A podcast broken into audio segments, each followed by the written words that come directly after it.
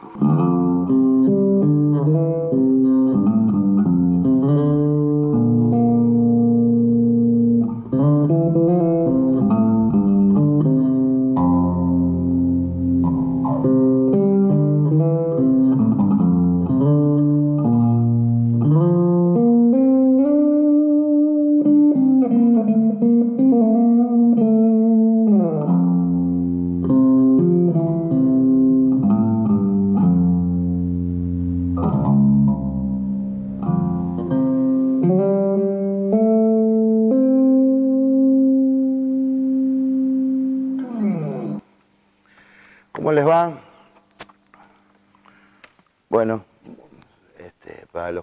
conocen, soy Adrián Sionco.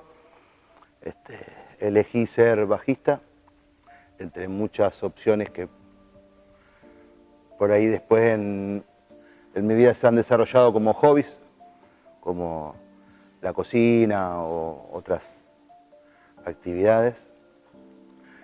Eh, vengo de una familia de clase media, media, media, media baja. Nací en Barrio Las Flores. Creo que vengo de, de- sin saberlo, de una familia que, que realmente eh, quería mucho y amaba mucho la música, que tiene que ver con el lado de, de mi mamá, de Alicia, porque Quito, mi papá, no, ha disfrutado de la música, pero de, eh, de otra manera. ¿no? Y eso se vio reflejado en, cuando llegó la tecnología, que en casa siempre había un equipo de música con, este, si no era folclore, era música latina o, o creo que cu- cualquiera de los estilos que, que- que pudiera haber en su momento.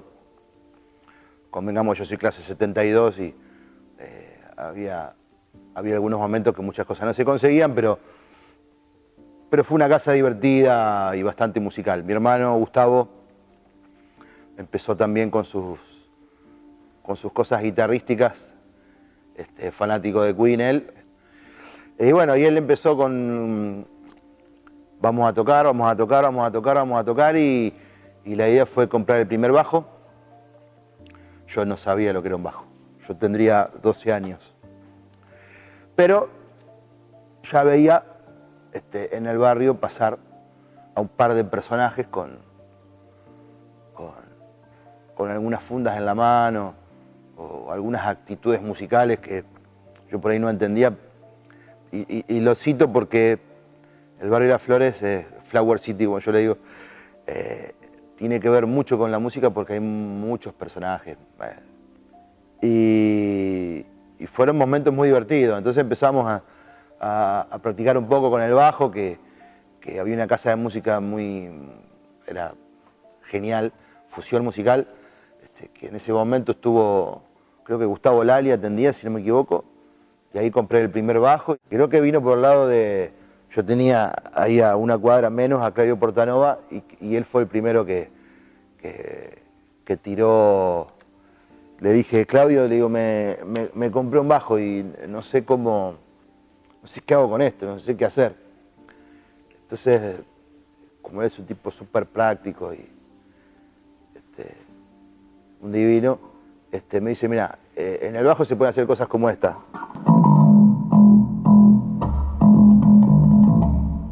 Ya está, listo, me mató. Entendí todo, eh, lo que era la simpleza, lo que era la necesidad de sostener un grupo. Después fui descubriendo otros músicos ¿no? que utilizaban el bajo de otra manera.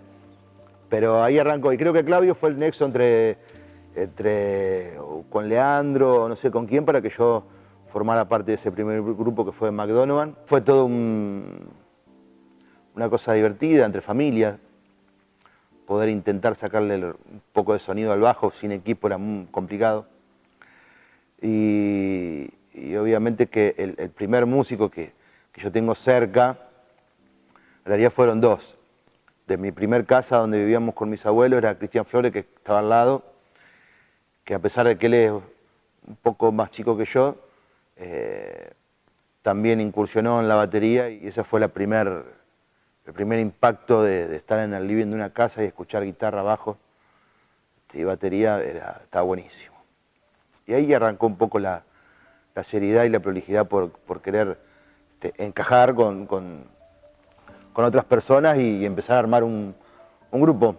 Así que bueno, la primera incursión fue con Cristian y los hermanos Pusterla haciendo unos temas de y después ya el segundo paso ya un poco más firme y con, mucho respeto porque entre Cristian y los chicos de Pusterla no había nada más que una amistad que no importaba si no metía el gol, si tiraba la pelota al otro lado, pero acá era Sergio Cairat.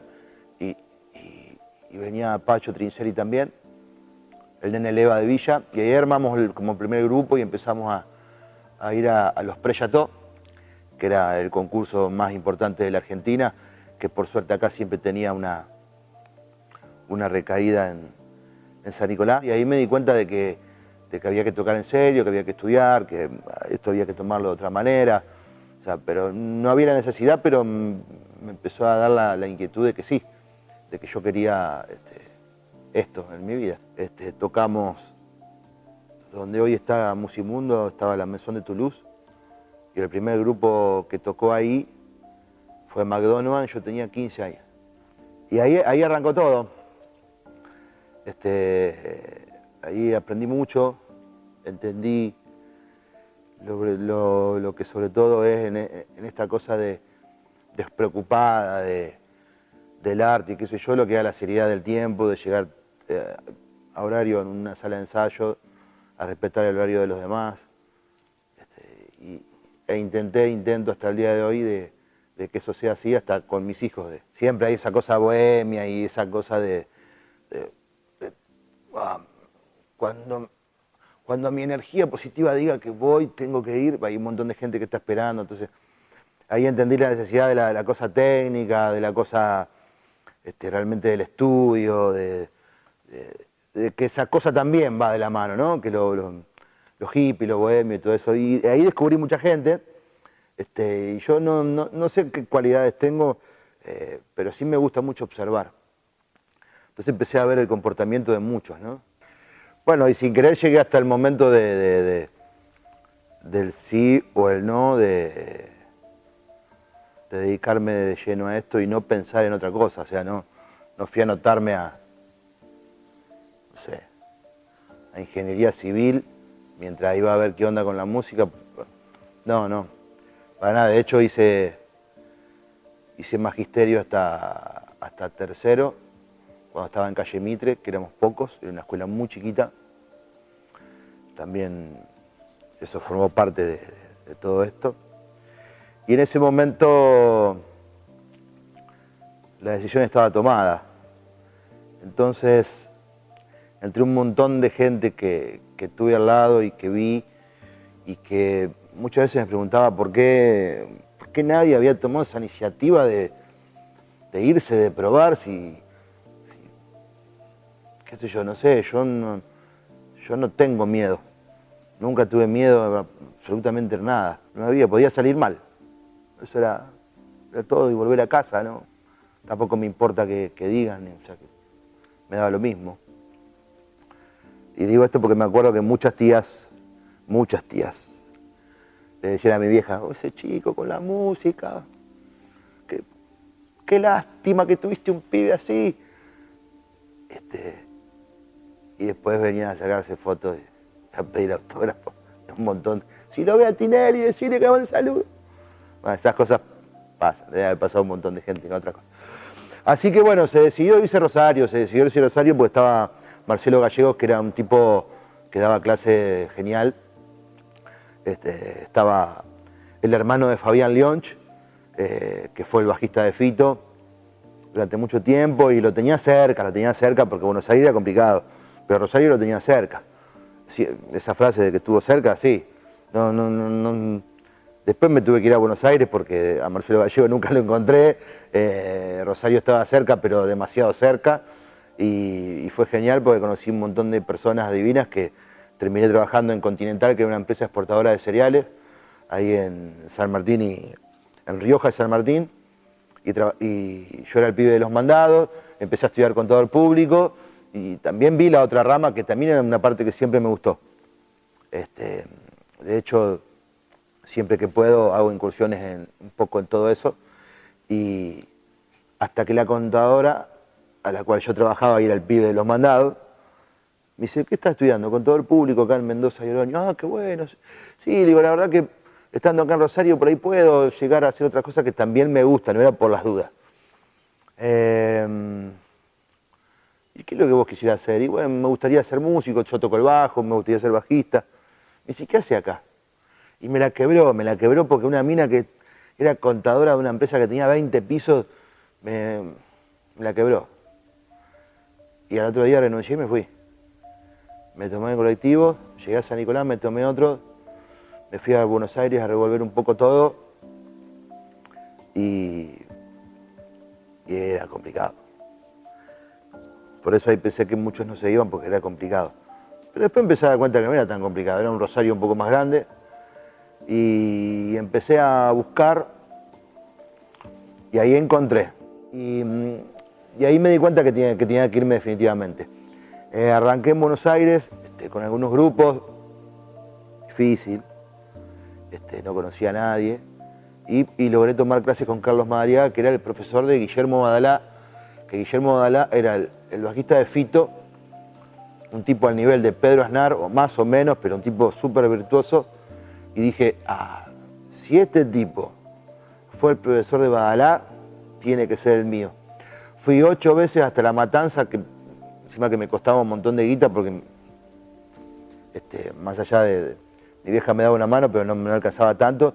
El tipo, creo que seis o siete veces no me abrió la puerta y yo me daba cuenta que el tipo estaba adentro. Este, y eso me, no entendía. Y fui la séptima vez y toqué timbre. Y el tipo me abrió y me dijo, vos viniste siete veces ya, así que pasá. Y yo ahí me di cuenta, digo, estoy, estoy con un logo de mierda obviamente esto es todo muy raro. Y el tipo era muy raro, el tipo era un, el tipo era un asesino, el tipo era... Este, empecé a tocar el bajo y me dijo, mira, vos no sabés tocar el bajo. Tenés que arrancar otra vez todo de cero, haces todo mal. La técnica, esto, lo otro, aquello. Y cuando cualquiera se hubiera pegado la vuelta y no hubiera ido nunca más, creo que fui de un año y pico, un año. Y el tipo me, rompió todos los dedos y me cambió, me dio vuelta la cabeza. Este, y me pidió, no dejes de venir, porque seguramente cuando te acomodes un poco y, te des cuenta de, lo que estabas haciendo mal y, ahora vas a ir mucho más rápido, suelen todos dejar de venir. Y dejé de ir. Dejé de ir porque era inminente el, avance en un montón de cosas y, dejé un poco también de estudiar y empecé a pensar cómo era, cómo era todo, este, no, no tanto con el con la forma de, estudiar y todo, sino cómo empezar a patear la calle y ver cómo era la realidad de vivir todo esto. Bueno, las cosas en Buenos no salieron bien, eh, los tiempos a veces no, son los correctos. Me volví a San Nicolás, puse un bar este, con Lito López, también otro músico que me había presentado Cristian Flores en su momento, que se llamó Oxum, en la costanera, que, que fue divino. Una cosa más brasilera, una cosa cuando la costanera, año 94, creo que fue. Ahí, ahí también conocí otras personas, otros músicos, este, ya con el Negro Trovato, Sergio Cairá, Walter, armamos el Taquion Goy. Ellos ya lo venían haciendo, pero, pero fue un proyecto muy lindo y ahí sí aprendí porque tremendos animales al lado mío. Presentamos acá en el Teatro Taquion Goy, estaba lleno, fue algo muy, muy lindo.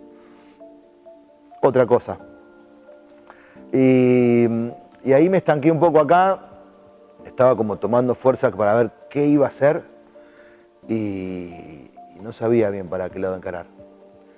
Eh, todo el mundo me llamaba para tocar el bajo, toqué, creo que con todos. Eh, a probar ser bajista de heavy metal y probé todo y toqué tango y toqué cumbia, toqué todo porque era la única forma, de formar parte de, de esas cosas tipo Comanche Peluche, sí, lo hice también. En algún momento cuando viví en Buenos Aires para, para poder ganar dinero, pasaba una tráfica a buscarme, a las 9 de la noche me daban una camisa verde flúor, este, en esa misma noche hacíamos 5 o 6 shows y a las 6 de la mañana me dejaban de vuelta ahí en Buenos Aires, donde vivía con los chicos. Ahí vivió también conmigo este, el mago Augusto también, que en ese momento no era mago. Así que bueno, em, llegué acá y dije, bueno, ¿qué hago? Estaba con el bar divino, qué sé yo, y, el perro Suárez me dice, Adri, se viene el Día del Padre, y va a estar Manuel, y va a estar Daniel, este, y van a estar todos, ¿qué te parece si armamos un, un show del Día del Padre?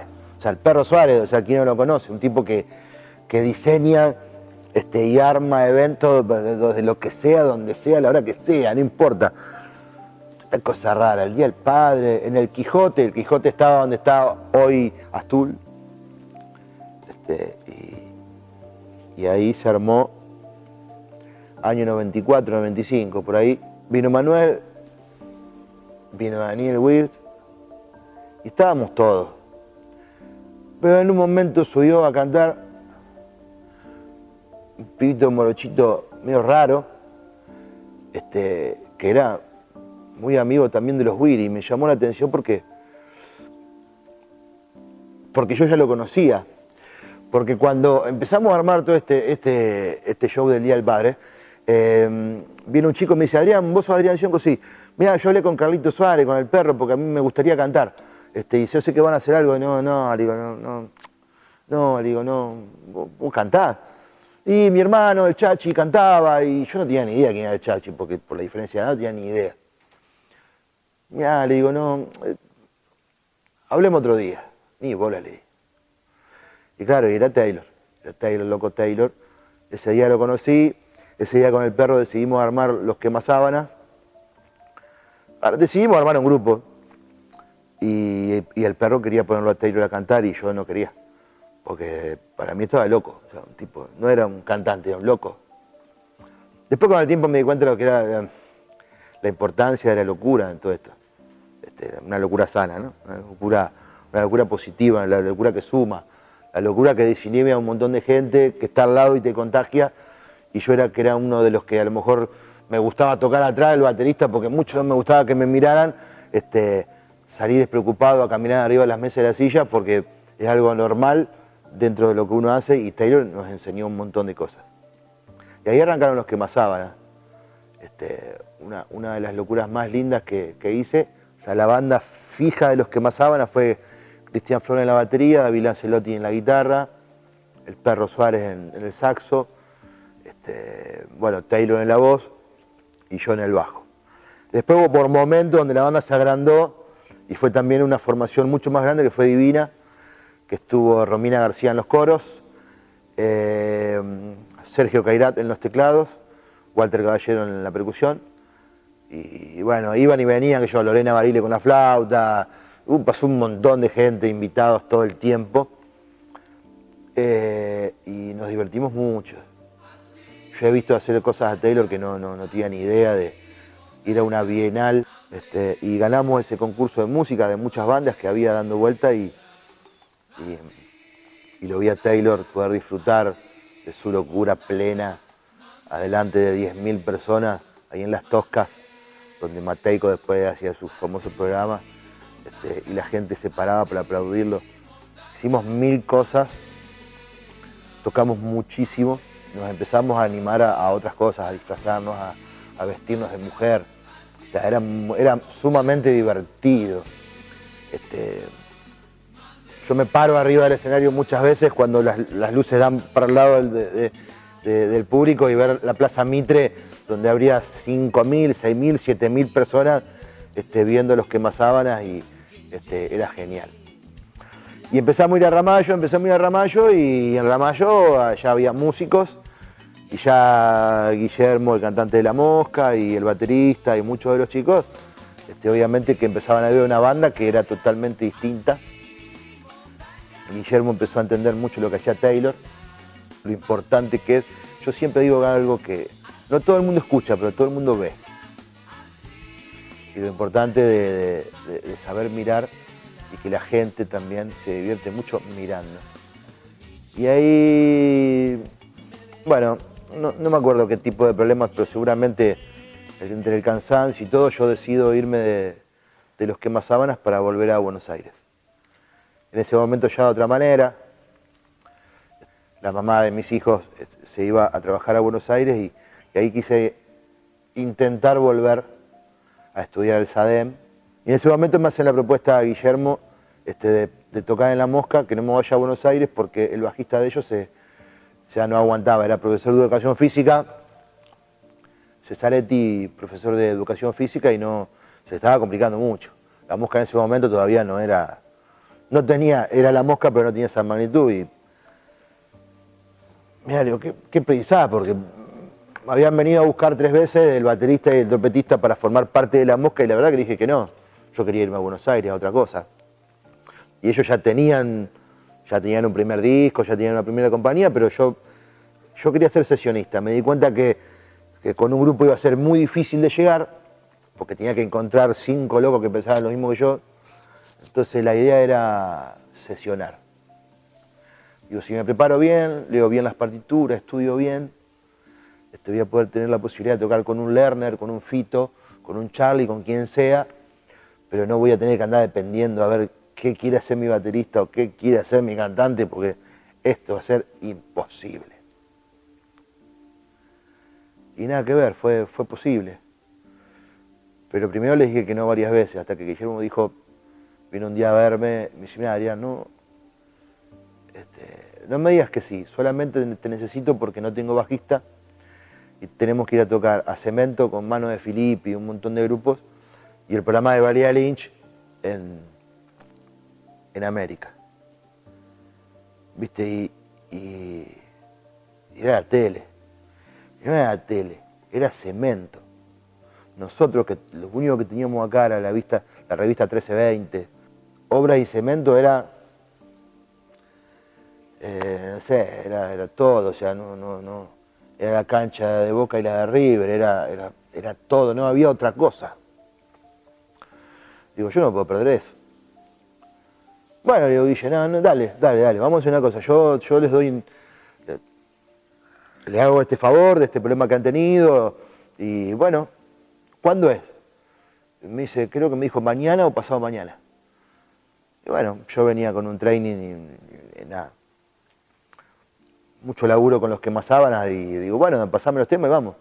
Me pasó los temas, eh, a los dos días nos fuimos este, y bueno, ahí todo cambió, ¿no? Ahí entendí cuál era ya eh, la responsabilidad que me iba a tocar y un montón de cosas y, qué podía hacer si, si, realmente esto se daba.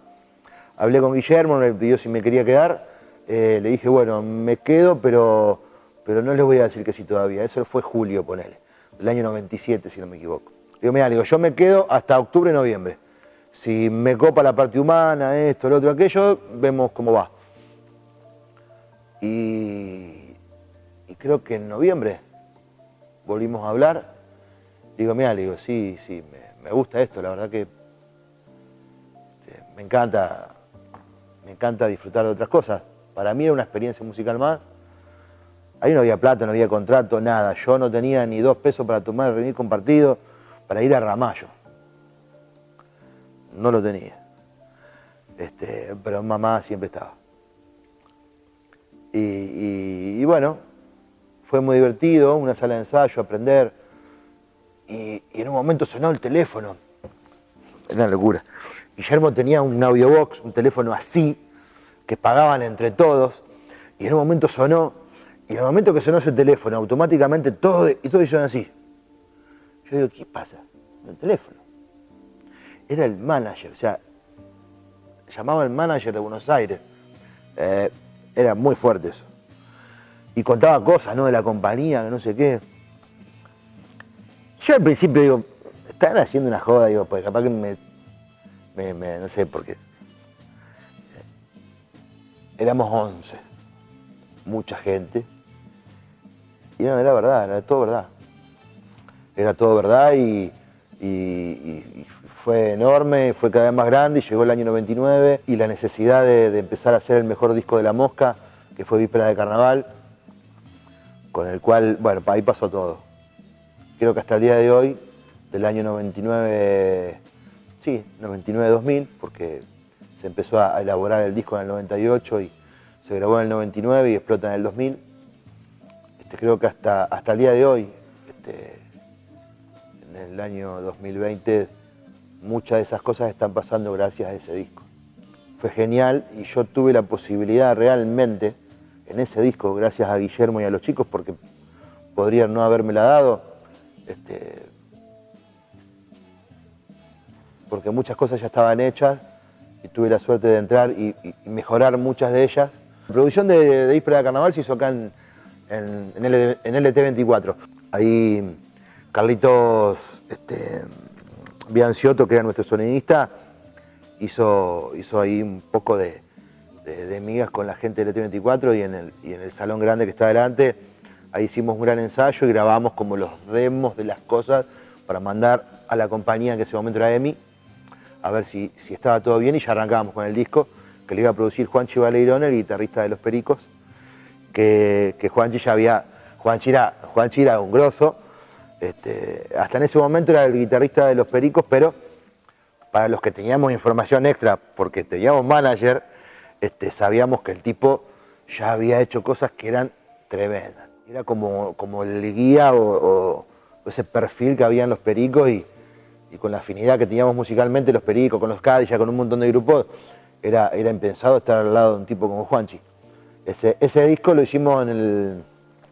Emi consigue la producción de Juanchi este, y lo hicimos en el Robledo Sound Machine, que es el estudio de Los Pericos. Y, todos los chicos de, La Mosca este, me decían, Adrián, tenés que quedarte vos todos los días, porque son, digamos, como el que más entendés, venís de los que más sábana, sos el que más estudiaste, y cada uno tiene un kiosco, esto, el otro, aquello, yo no tenía nada, yo tenía música nada más. Bueno, me quedé un mes y medio en Buenos Aires, encerrado en un estudio con Juanchi, 14 horas por día. Creo que descansábamos los domingos y descansábamos porque muchas veces se adelantaba, porque los pericos se tenían que ir de viaje y se cortaban las, las, sesiones de grabaciones, ellos ya viajaban a Miami, a Los Ángeles, yo decía, no, no puede ser, no puede ser. Este, y me contaba de, sus cosas y, y, ahí, por ejemplo, acá en LT24 y adentro fue, se terminó de, armar y de crear este, Yo te quiero dar, por ejemplo, que fue uno de los temas que hasta el día de hoy, el, himno de, las canchas, el Real Madrid cumple 100 años este, y nos pide que, le hiciéramos la versión desde la mosca, pero la versión que cantan ellos, ¿no? Que canta su hinchada. Entonces yo te quiero dar esta dentro del disco del centenario de Real Madrid, cantado por nosotros, como si fuéramos la hinchada. Y así un, montón de cosas con ese tema. Para no verte más, para no verte más era un tema lento. No tenía nada que ver con esa zambita brasilera o esa bossa nova que tiene atrás. Este, y, a mí me tocó el momento del chachá. El chachá fue un tema que no sé de dónde salió, pero mm, Víctor, mi ex suegro, le había dado a, Paola, mi ex mujer, un 128 rojo. Y con ese, este, cuando podía, me iba a Ramallo a ensayar y no tenía estéreo. Entonces, eh, yo iba tarareando y no sé por qué, siempre que me subía a ese auto, iba y venía Ramallo tarareando lo mismo. Pa, para, pa, pa, pa, tararara, zazara, zazara. O sea, conocer una banda con cuatro vientos, o sea, dos trompetas, un saxo y un trombón, era muy raro. Este, yo ya venía de, estar con el perro todo el tiempo, que viste, a mí ya el saxo me molestaba, ya todo el tiempo. Y digo, ah, ¿y si esto lo hacen los caños? Y bueno, y ahí arrancó, por eso yo te doy toda la vida, por eso yo te doy mi corazón, por eso yo te doy lo que me pidas, por eso yo te doy todo mi amor. Y ese fue el primer tema que hice y compuse, y, Guillermo terminó de, redondearlo.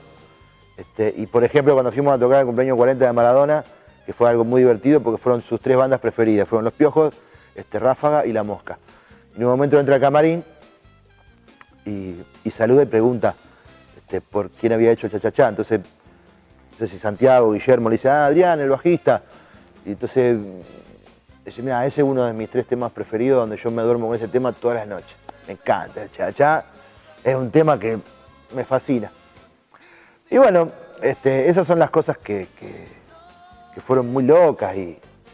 Porque imagínate que desde el barrio y las flores, este, haber tenido un par de personajes que marcaron toda una cosa, ¿no? Este, Portanova, no lo digo ni en el orden de importancia ni nada, pero cosas que te hacen pegar saltos a otra cosa o bajarte.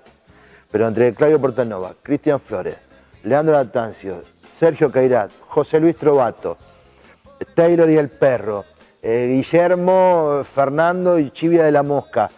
Y, esos fueron los, escalones, hasta llegar a, componer temas que iban a salir mundialmente, porque el Chachá tiene versión en árabe, en danés, en chino, en japonés, eh, en alemán, en inglés y puedo estar olvidando de una o dos más. Eh, son cosas muy graciosas, muy divertidas.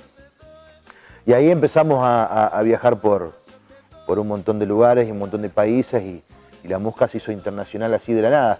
Cuando caímos a España, el primer show de España, que, que entró el camarín y estaba María Caley, Alejandro Sanz, La Sole, porque La Sole también tuvo la suerte de, desarrollar su carrera en, Europa. Y yo digo, ¿qué hago acá adentro yo? Y te empezaba a preguntar si vos perteneces a eso o no. Y sí, con el tiempo hay gente que no se la banca, hay gente que no lo entiende, hay gente que no sabe jugar el juego de eso de, por eso a veces yo veo, no es por nada, pero con la mosca haber tocado con un mes un Square Garden lleno, un lugar que, pocos argentinos han tenido la suerte de. Este, Papo no lo llenó, Papo fue a tocar con Baby King, este, no sé muchos de los demás artistas, pero no importa eso, pero, tuvo la suerte de haber sentido la sensación, la misma sensación que tuve yo, de poder haber tocado en el Madison Square Garden. Este, y entonces esa cosa que se siente, ese poder, ese, poder interno, ¿no? Este, que son como las inyecciones de, vida que uno va teniendo para poder seguir. Porque creo que fracaso tras fracaso, o cuando las cosas no salen mal, es fácil caerse. Este, y también sostener un éxito también no es fácil.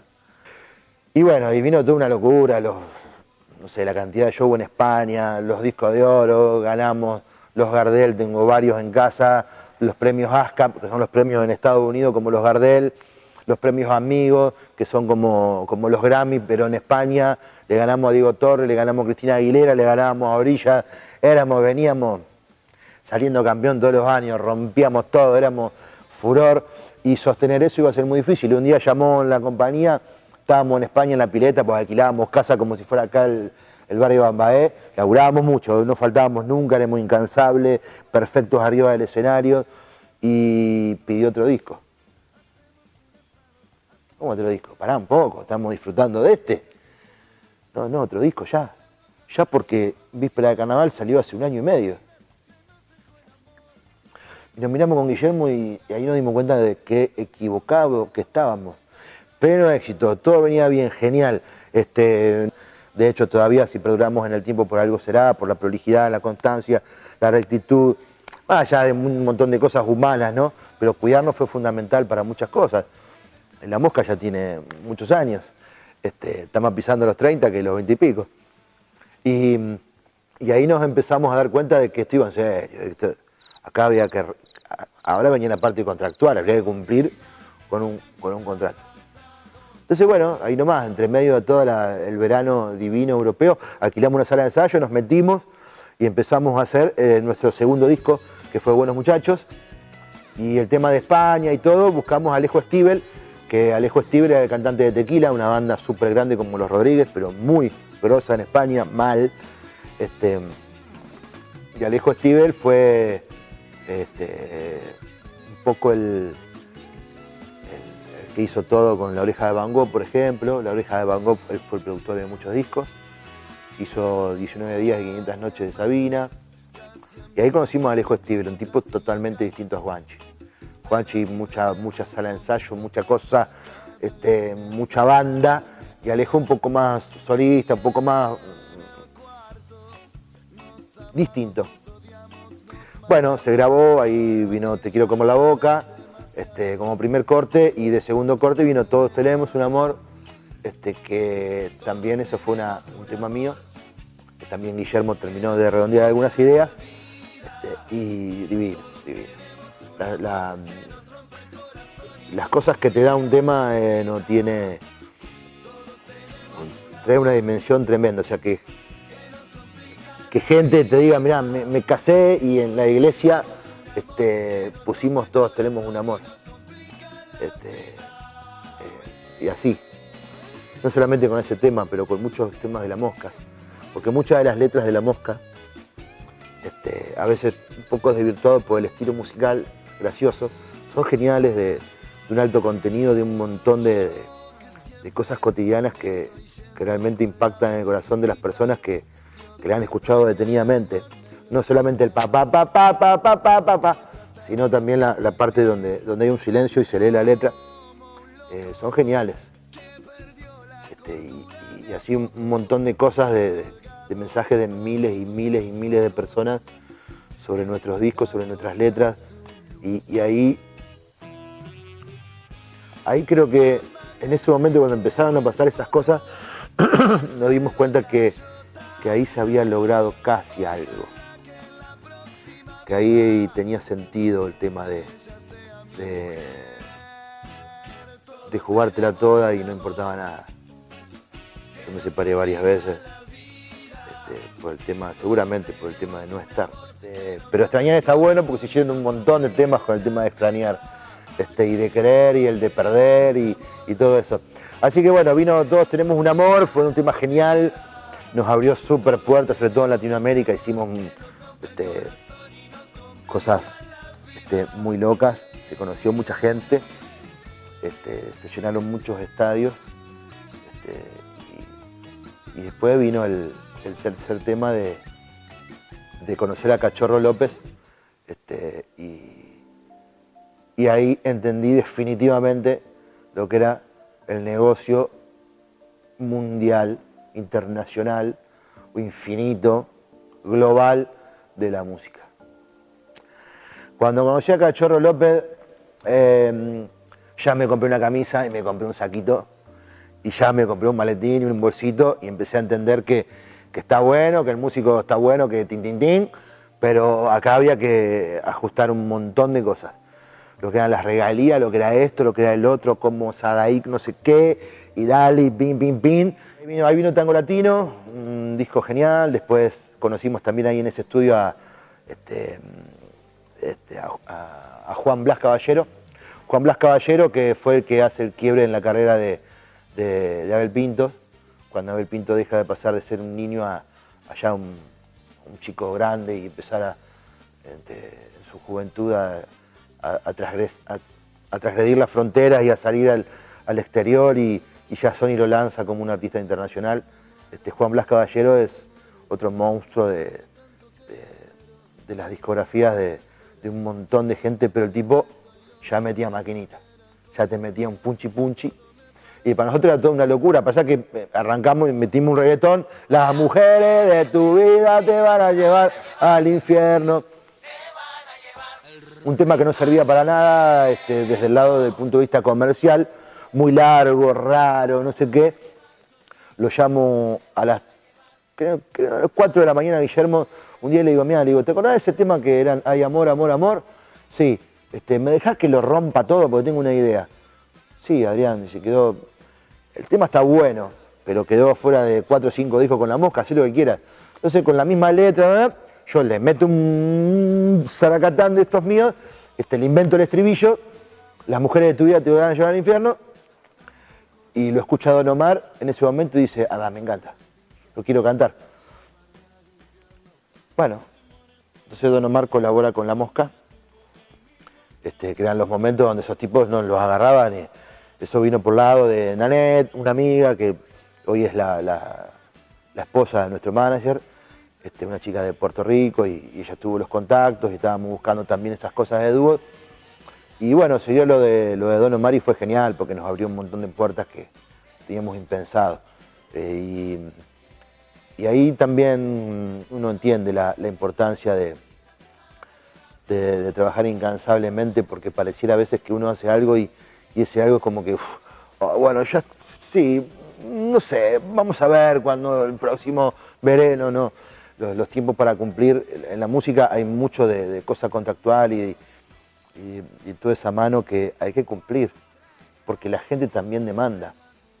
O sea, después que vender 10 millones de discos, eh, la gente, vos formas parte de la gente y la gente te tiene ahí un dijito en tu casa y por ahí quiere otro y quiere otro y hay una compañía y vos tenés que hacer tema y tenés que producir, pero entre medio de la gira, llenando Plaza de Toro en España, en México, en un montón de lugares, meterte una sala de ensayo, tu, mujer que te llama, che, mira, eh, estoy con los pibes acá, lo vas a no sé qué.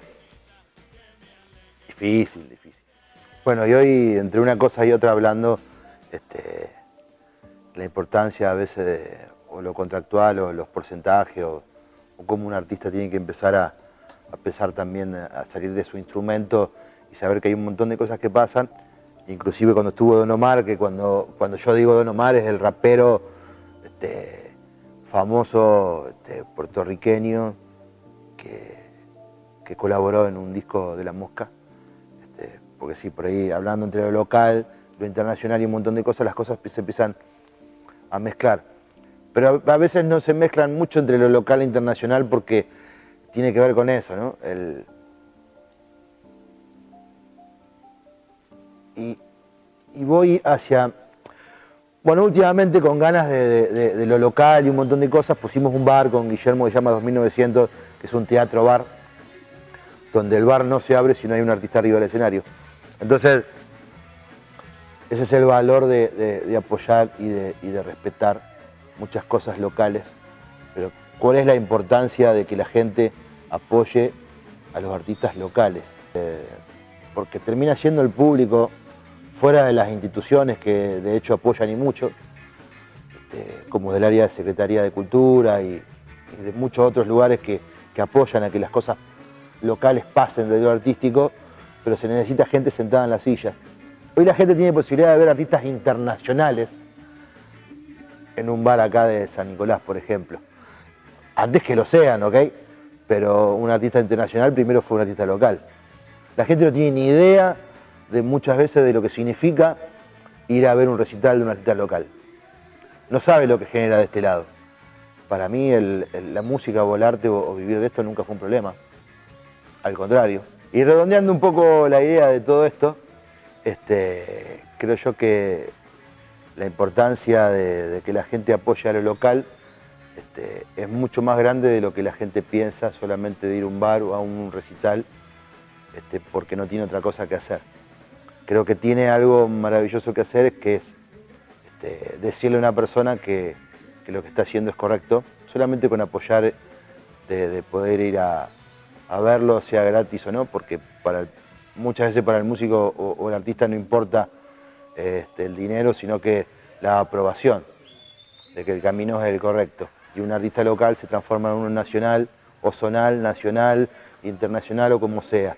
Este, y no importa hasta dónde llegue, sino que, que, el éxito está asegurado, por lo menos desde el punto de vista de que las cosas se hacen de una manera correcta. Que la mezcla entre el arte, el hippie, el bohemio, cada uno le, pone el grado de importancia que, que sea este, siempre y cuando sea con, mucho respeto hacia uno mismo, ¿no? un músico, por más que él sea lo que sea, se puede levantar a las 8 de la mañana a, practicar el instrumento y a aprender y estudiar. Este, así que apoyar a la gente, yo también mm, saliendo como de una película, ¿no? Este, y, poder verme del otro lado es eh, la satisfacción muchas veces en la sala de ensayos o en el estudio de grabación que tengo es de apoyar y, transmitir y, contarle a muchos de los chicos las, las cosas como, como, como me fueron pasando a mí y volcárselo a ellos para que tengan una referencia muchas veces de la importancia que es el trabajo dentro de la sala de ensayo y también el trabajo fuera de la sala de ensayo, este, que es súper este, importante. Así que eso, eso me pone muy, muy contento cuando puedo darle una mano a alguien y, y poder este, ser alguien valioso en la vida de otra persona. Creo que eso es lo que más, lo más que rescato de todo esto, haber podido producir discos de la mosca, este, haber podido producir eventos, así que mm, creo haber cumplido con un montón de expectativas hacia mí, hacia un montón de gente que apoyó y, también puso su grano de arena eh, para, que, para que mi carrera artística pudiera llegar a un buen fin que no tiene nada que ver con lo económico. Así que creo que fue todo muy divertido, fue hecho muy a conciencia, mucha gente participó de todo esto, agradezco a todos ellos. Así que me veo bien, me veo contento, me veo feliz, me veo responsable. Creo yo que la mayor satisfacción fue este, lo humano, sin ninguna duda. Y eso es lo que queda siempre en la, en la cabeza y en la mente de las personas. Este, poder ayudar creo que es el arma más importante que se me dio este, a través de un bajo y, de la experiencia de haber vivido cosas que, solo no lo podría haber hecho. Así que mm, yo estoy muy conforme con todo, eh, no me arrepiento absolutamente de nada, si pudiera volver a hacer las cosas haría exactamente lo mismo, pero obviamente corregiría algunos errores, este, aunque se aprenden, dice, de los errores, bueno, sí, sí, sin ninguna duda. Así que a no tener miedo de transitar esta, esta vida artística que es lo que no se sabe, lo que va a pasar, lo que se verá, de cuánta gente puede haber en una sala como esta, donde, donde está el sello certificado de que lo tuyo funciona y de que está hecho con responsabilidad. Así que nada, nada más que gracias. Eh, mi nombre es Adrián Siongo, yo soy bajista. Este, eso me ha dado la oportunidad de, muchos escenarios y de muchas cosas, pero tengo la suerte de seguir viviendo en el barrio Las Flores, este, como yo le digo, este, Flower City. Y como dice mi amigo Lele, love you, nos vemos.